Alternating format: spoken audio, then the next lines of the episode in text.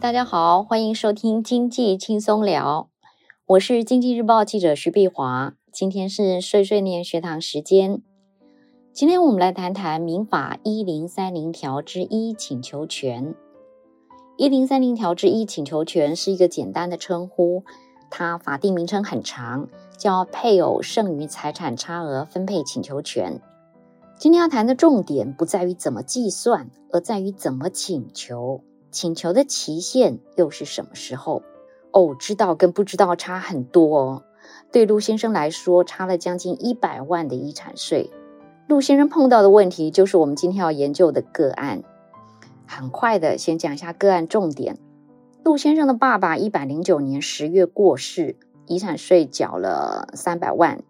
隔一年多，陆妈妈过世。等到要申报陆妈妈遗产税的时候，陆先生才了解到，当初没有帮妈妈申请一零三零条之一请求权，以至于他这两个遗产税案算下来要多缴将近一百万的遗产税，所以他赶紧向南区国税局主张。那官员说，妈妈还在的时候可以，妈妈过世了就不行，没有办法退税给他。官员说。这民法一零三零条之一请求权是生存配偶专属的权利，它必须是配偶主张，不能代位申请。妈妈还在的时候，即便妈妈生病了，只要她意识还清楚，那妈妈可以委托儿子来办理这件事情，这样是可以退税的。所以不是不可以申请，是太晚申请了，要赶在陆妈妈还在世的时候。那为什么一个请求权的申请会让遗产税差到一百万这么多呢？或者应该这么问，在申报陆爸爸遗产税的时候，怎么就没有想到要去主张一零三零条之一请求权呢？这就要讲一小段故事。陆爸爸跟他的朋友哦，早年共同去买了一块地啊，在新北市。那这块地买了以后呢，就摆着，摆了很多年。那摆着摆着，摆到大家年纪都大了，不仅年纪大了，有些人身体又有些状况啊、像陆爸爸的身体就不怎么好。那他们就想，那这块地还是在他们这一辈处理一下好了，免得持分传到下一代以后，那共同持有的人会多很多，这样要处理产权就更复杂。那怎么处理呢？本来是协调用分割。但是有些人持分太小，他分割了以后基地很小，难以开发。最后，哎呀，不分割了，就协调由最大持分的那个人用市价把其他人的持分给买下来。那因为大面积开发，他的利益会更大哦，所以这个出钱的人他也不吃亏啊，他愿意这么做。那就这样，刚巧就在陆爸爸过世之前呢，这持分卖掉了。啊，那拿到五千万的土地价款，那这笔土地价款是陆爸爸最主要的遗产。其实哈，陆先生他们呃兄弟之前有估算过，认为遗产税应该不高啊，因为他们算一算，发现说免税额度加上各项扣除额大概超过一千九百万，所以只要遗产价值不到两千万的话，就缴不到税啊。只是那时候估算，他们估算的时候用的是陆爸爸的持份。那土地就按照公告限值来算嘛，土地公告限值当然比市价低，可是实际上到要报税的时候，土地已经换成现金，等于用市价来算那个持份的价值。土地是换了现金，但是陆先生他们还是按照当初估算的模式来申报，所以压根儿他没有想到要去动用一零三零条之一请求权。哎，讲到这里要岔一下哈，因为呃不少人听到说，哎，这个遗产税免税也可以到一千九百万，他们有点吃惊。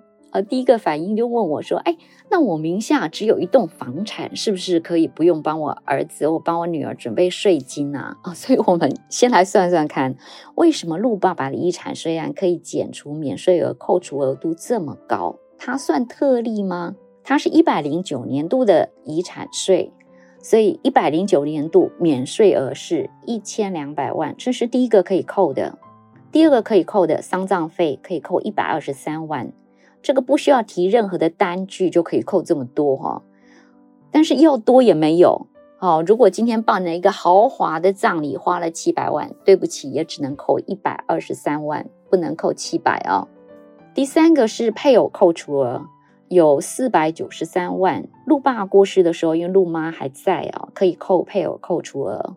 那第四个可以扣的是非亲属扣除额，就陆爸跟陆妈啊生三个小孩啊，三个都是儿子。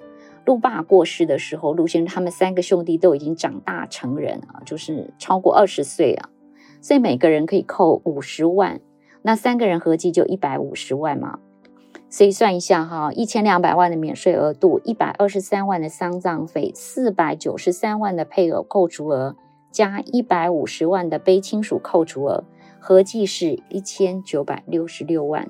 就是遗产税可以扣除的额度是是还蛮高的。好，我们偏离了主轴了，我们现在回到一零三零条之一的讨论。陆霸有将近五千万的现金，扣掉一千九百多万的扣除额等等啊，遗产金额大概是三千万。适用税率百分之十，遗产税有三百万，那他们就用陆爸爸留下的现金把这个遗产税给缴了，那后续还剩下两千七百万的现金。那那时候陆妈妈自己还有储蓄哦，她说大概还有五百万左右的存款啊，她觉得说哎够她自己用了，所以陆妈妈没有参加分产。那陆爸所留下的现金都三个儿子分了，那这个。呃，陆爸的事情处理完以后呢，陆妈妈就跟着陆先生住到南部去了。哦，这也就是为什么后来申报遗产税是向南区国税局申报。那陆妈是在今年年初过世，那由陆先生去申报遗产税，因为陆妈留下的现金还不到一千两百万的免税额嘛，所以他是不用缴遗产税的。可是就在申报陆妈妈的遗产税的时候，陆先生研究研究，我就发现，哎，前年父亲的遗产税啊，好像缴多了。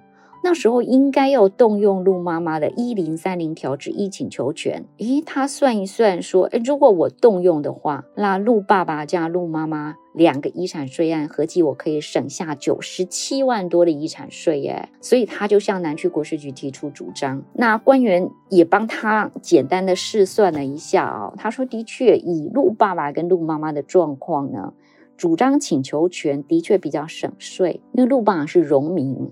所以他跟陆妈妈结婚的时候，名下没有什么财产，所以陆妈妈的请求权可以请求到二二五零，请求到两千两百五十万。哦，这个怎么算呢？就说，哎，陆爸有五千万的财产，陆妈有五百万的财产，这两个呢，都是他们两个人婚后共同努力的成果，所以陆妈可以主张说，我分一半，那五千五百万分一半就两千七百五十万。但陆妈名下你已经先拿了五百万的存款了啊，所以这个要扣掉，请求权的金额就是二二五零两千两百五十万。如果陆妈妈申请了一零三零条之一请求权，陆爸的遗产税案就多了二二五零万的扣除额。遗产税有时会从三百万以上是这样降到七十八万，可是陆妈妈申请了这个请求权之后呢，她的遗产税案就变成不是免税的了，变成要缴税哦，因为她多了二二五零万的现金，那这个税款要缴多少呢？要缴一百二十七万七千块，但是这个主张还是划算啊，因为两个人合计的遗产税哦，就是两百零六万一千块。比陆爸爸那时候呃缴的税三百零三万四千块还要少啊，要省税九十七万三呢。既然省税，当然就去做了，所以陆先生才去帮妈妈申请了请求权。只是我们刚前面讲过，他的请求权被驳回了嘛？那为什么会驳回呢？第一个问题，陆爸过世都一年多了，这个时候再去主张一零三零条之一请求权还来得及吗？其实时效上是可以的。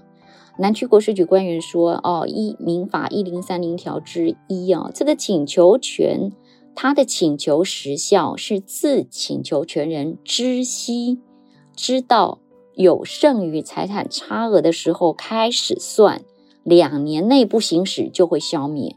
也就是说，两年内都可以行使啊。那陆爸过世之后，陆妈隔一年多才过世哦，所以这个时时间是不到两年的。”那问题出在哪里？问题不出在时法律的时效，而在于说陆先生是在陆妈妈过世之后才去主张，那不行。前面我们讲过哦，就是说这个一零三零条之一请求权是夫妻之间的权利，是配偶专属的权利，必须由生存配偶向稽征机关申请，即便是。委托申请也是可以，但是是必须是生存配偶去委托。所以前面讲过，陆先生在陆妈妈生前协助陆妈妈申请就可以。那如果陆先生真的是在陆妈妈生前就提出申请呢？那这个案子接下来会怎么走？那官员就说，南区国税局会受理，然后会重新核定。呃，陆爸爸的遗产税案，然后退税。退税之后呢，接下来陆先生三兄弟要去兑现请求权。在退税之后呢，二二五零万元的现金要进陆妈妈的账号。如果请求权没有实现，那一年后退税会被取消哦，就。再发补税单，把这个退税给补回来。那陆先生原本是怎么打算呢？他是打算说，哦，我自己筹钱呢，去补这个二二五零万元，反正就就筹钱，汇一笔钱进陆妈妈的账号，然后呢，这个退税款呢，我就一个人自己拿了。规划是这样规划，但是南区国税局官员说，哦，可能不会如陆先生所愿，因为国税局退税啊，他是会退给所有的继承人，就三个继承人都会知道。国税局不会单使给陆先生一个人，如果陆妈妈还在的话，陆妈妈也会知道的。那其他两个人，两个兄弟知道的话，知道有退税款可以拿，他们会不主张自己的权利吗？所以。陆先生想说：“哎，我就自己啊，暗暗的去处理这件事情啊，应该是是没办法的。”好，讲到这里，大家有没有发现说，哎，其实，在过去好像很少听到说，在时效内去主张一零三零条之一的哦，即便知道可以退税，也很少人去这么做。好，为什么？大家想想为什么？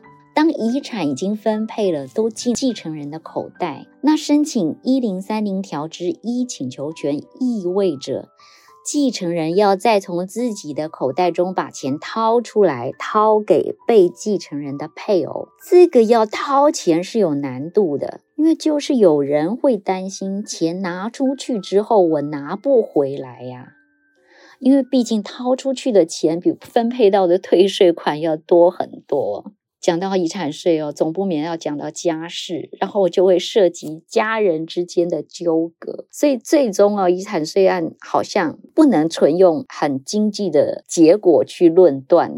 哈，讲到遗产税哦，总不免会讲到家事啊，然后就会涉及到家人之间的纠葛，哈，事情就变得不是那么单纯。好，今天就分享到这里，谢谢你的收听。